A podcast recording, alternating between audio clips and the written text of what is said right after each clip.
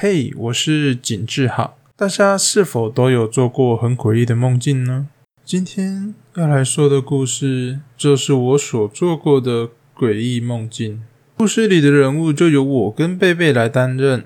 那么，噩梦开始喽。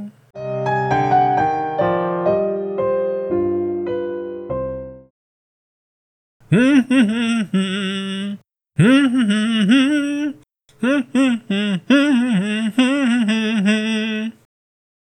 天哪，刚刚看了啥？他在石头上跑的那一段也太好笑了吧！真的，尴尬到我都不知道说什么。哎，我觉得我们可以录一部吐槽电影的 podcast。哎，好啊，那明天我们再来录。那是个月黑风高的夜晚。当时我跟贝贝正在开往回家的路上，那晚的天空不知道为什么暗得像是月亮被吃掉似的，一点亮光也没有。我们一路上都只敢慢慢的开，过程中也没有什么异样，但平常这段再熟悉不过的山路，却显得气氛诡谲，总有种说不上来的阴森。话说回来，你不觉得今天这条路开很久吗？景色都没有变呢。我们是不是遇到了鬼抓？你最好不要那边乌鸦嘴哦。好了好了好了，我才跟贝贝说完话没多久而已，马路旁突然晃出了好几个身穿黑色斗篷的身影。哎，你你有看到刚刚马路旁边有人吗？他们在那边有点奇怪。有吗？应该是太黑了啦，吃素吧？是吗？哎，前前面！啊！当我回过神时。那映入我眼前的是个身穿黑色斗篷的人，他仿佛不要命似的，直挺挺的朝我们的车冲了过来，眼睛里布满着血丝，简直就像是饥饿已久的猛兽终于找到猎物似的，看不出半点迟疑。就这样，我完全反应不过来，就这么狠狠的撞了上去。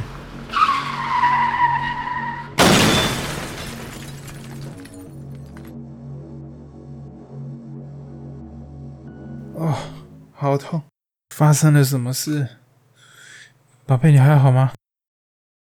当我醒来的时候，发现了贝贝昏倒在旁边，而我们的车子玻璃都破了，车子内到处都是鲜血，散发着一股浓烈的恶臭。但是最令让我感到纳闷的是，刚刚冲过来的那个人呢？怎么不见了？就在我还在纳闷的时候，旁边突然传出了一个声响。那是个令人作呕又扭曲的声音。我完全没有办法理解他所说的话，那甚至根本已经超过我所认知的语言了。只见黑衣人单手就将贝贝整个人拖了出去。看到了这一幕，我整个人都吓傻了。怎么可能有人可以单手就把人给拖出去？这人不对，我甚至没有办法肯定那是不是人。我拖着沉重的身体，试图想要阻止他，但此时我的身体因为刚刚的撞击还没有恢复过来，我只能眼睁睁地看着事情发生。此时的我才注意到，他的面目极其扭曲，身上穿的斗篷凹凹凸凸的，从那缝隙中看到身体上长满了不规则又黏腻的触手，那绿色的触手蠕动扭曲的极其恶心。我看到这个画面，完全没有办法理解看到的到底是什么东西。就这样，我又昏睡了过去。不知道过了多久，我被四周吵杂的声响给吵醒了。哇！我在哪里呀？怎么这么吵？就在我睁开双眼时。映入我眼前的是一大群穿着黑色斗篷的人，正围绕着祭坛，并且口中念念有词，咏唱着一段完全无法理解的语言。我向人们的中心望去，发现祭坛前跪着一名女孩。我仔细一看，才发现原来是贝贝。此时，其中一名成员从祭坛里捞了一碗不明的液体，走向了他。那是一碗里面放满像是某种动物的尸块搅碎而成的红色液体。看到这幕的我一动也不敢动，想发出声音，但我的喉咙却像是干枯的古井一样，干燥着，让我无法发出任何声音，只能眼睁睁的看着事情发生。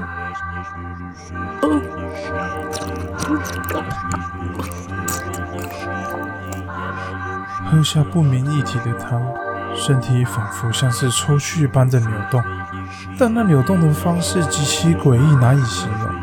身体的四肢各往不同的方向扭转，只见黑衣人不断的倒入手中的液体，随着液体不断的流入口中，身体变形的状况就更加严重，仿佛像是有什么东西要从身体破茧而出一样。惨了！下一个就是我，我一定要想办法脱困。正当我这么想的时候，一道红绿色的光芒从天空降下。我往天空一看，那是个红底透黑的巨大月亮。伴随着诡异的光芒，祭坛中仿佛出现了一个巨大的身影。那身影的大小仿佛就跟高挂的月亮一样大。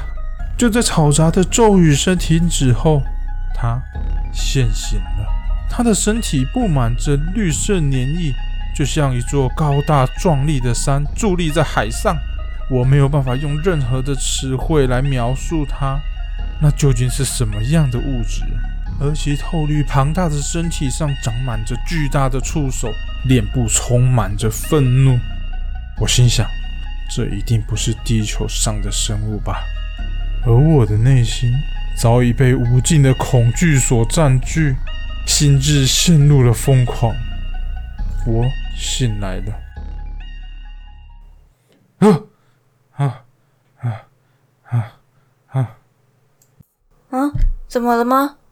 我做了奇怪的噩梦，超诡异的，害我的口好干。我去拿个水喝。好，记得我明天起床要录 podcast 哦。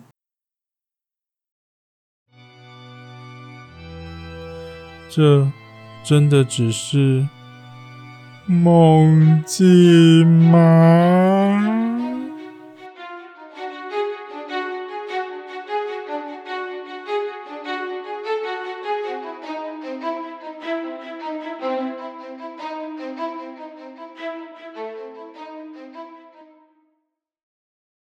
故事结束喽！如果喜欢的话，可以到我们的 YouTube 频道。搜寻井字号与贝贝，上面都是用动画的方式呈现故事哟。欢迎收藏、订阅跟点个喜欢。那我们下集再见啦，拜拜。